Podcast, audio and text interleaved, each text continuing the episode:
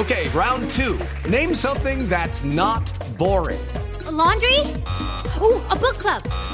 Computer solitaire, huh? Ah, sorry, we were looking for Chumba Casino. That's right. ChumbaCasino.com has over 100 casino style games. Join today and play for free for your chance to redeem some serious prizes. ChumbaCasino.com. No purchase necessary. Full prohibited by law. 18 plus terms and conditions apply. See website for details. Buenas tardes nuevamente, gracias por continuar con nosotros en Mesa Blue. Seguimos conversando muy amenamente este domingo, esta tarde de domingo, con Daniel Sampero Espina a propósito de su último libro, Las aventuras de Pachito, esta saga que habla además del protagonista de Pachito, de varios personajes muy conocidos por todos de la actualidad del país. Y ahora, pues continuando con esta, con esta charla muy amena, como les venía contando, vamos a hablar de otra faceta también muy interesante de Daniel, que es como director de Soho, de la Sí. revista Soho. Bueno, Daniel, ¿de dónde salió la idea de eso?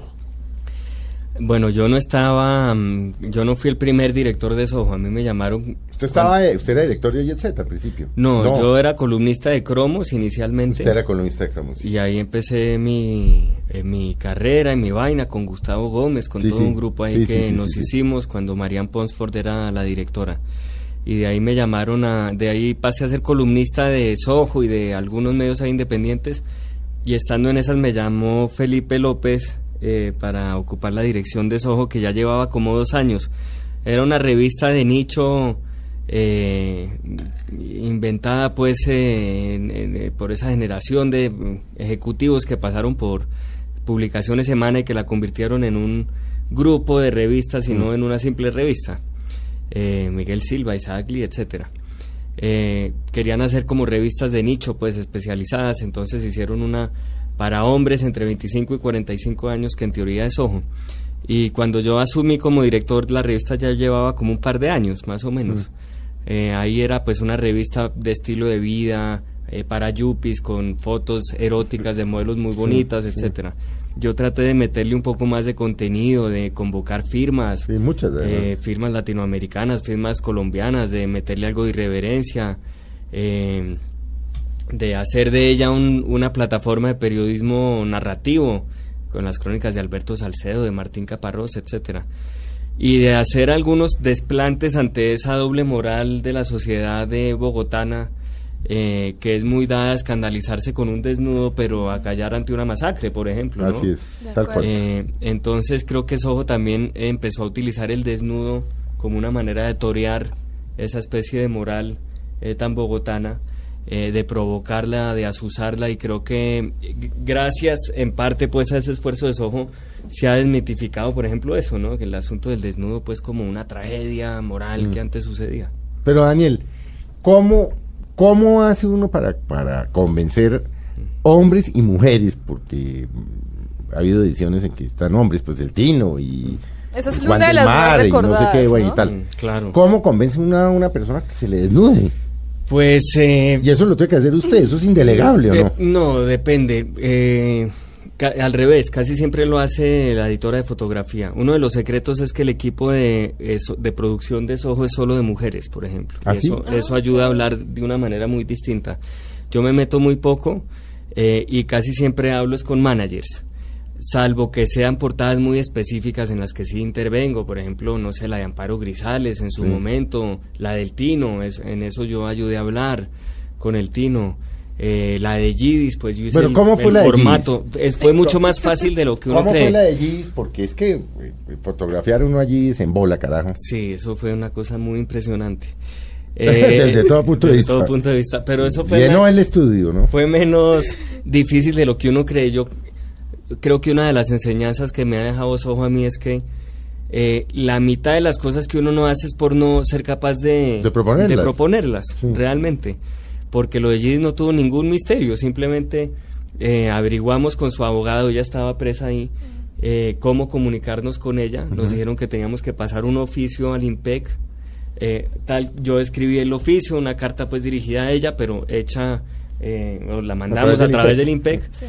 Eh, en el que, bueno, en fin, le decían la importancia, de, en fin, una carreta, una carreta, digamos, un poco cándida, pero... aprecia allí Sí, Pero, pero, claro, pero y la proponiéndole belleza- en la carta. No, y mostrar el otro lado, y en fin, y la belleza que también encarnan, más allá de cualquier cosa, la, la mujer femenina tenga la voluptuosidad que yo no me acuerdo, en fin, pero una carreta más o menos así. Y tan simple como que ella aceptó, mandó una carta de vuelta diciendo, bueno, listo, y nos dieron una fecha. Fue el equipo de producción de Soho, Ah, las fue fotos de allí se hicieron estando en la presa. cárcel, en el Buen Pastor. Ah, la no hizo una niña Ah, de- que trabaja en Soho, la editora de fotografía, se fue con un con una especie de cartulina Pues sí, para un- ponerlo de fondo en un salón ahí viejo que le prestaron con las ventanas rotas, le dieron dos horas, que eso en el mundo pues de la producción fotográfica es muy poquito, Mm. Y volvió con unas fotos a mi gusto muy bien logradas, pues porque era como una parodia de esos desnudos de los años 20, Sí, que de sí, otra manera habría podido ser, claro, Sí, con el culona, peinado así, el peinado, sí, recogido. sí. Eh, de otra manera habría podido ser un poco grotesco, pues, eh, en blanco y negro las fotos, Sí. en fin, como que la estética Claro. es casi que la ética de las fotografías. Eh, entonces ese fue el episodio de Gidis. Eh, pero de resto yo también creo que la gente que sale, que se desnuda es porque se quiere desnudar, que no hay que convencer a nadie, que las que no se desnudan es porque definitivamente no quieren, no sé, Paula Turbay, por ejemplo, que es Nunca. ya ¿No una quiso? tradición una vez al año Ah. proponerle. Ella- no, y dice que no. Hasta ahí hacemos eh, el trabajo de ir cada una vez al año y tal, por a si si algún golpe. día se decide. Pero, pero evidentemente si quisiera ya lo habría hecho. Y todas las que han salido, estoy seguro que han salido no contra su voluntad, pues no. ¿Y cómo fue con el Tino, por ejemplo? Eh, el Tino me ayudó mucho, Lucas Jaramillo, a contactarlo, el amigo de él.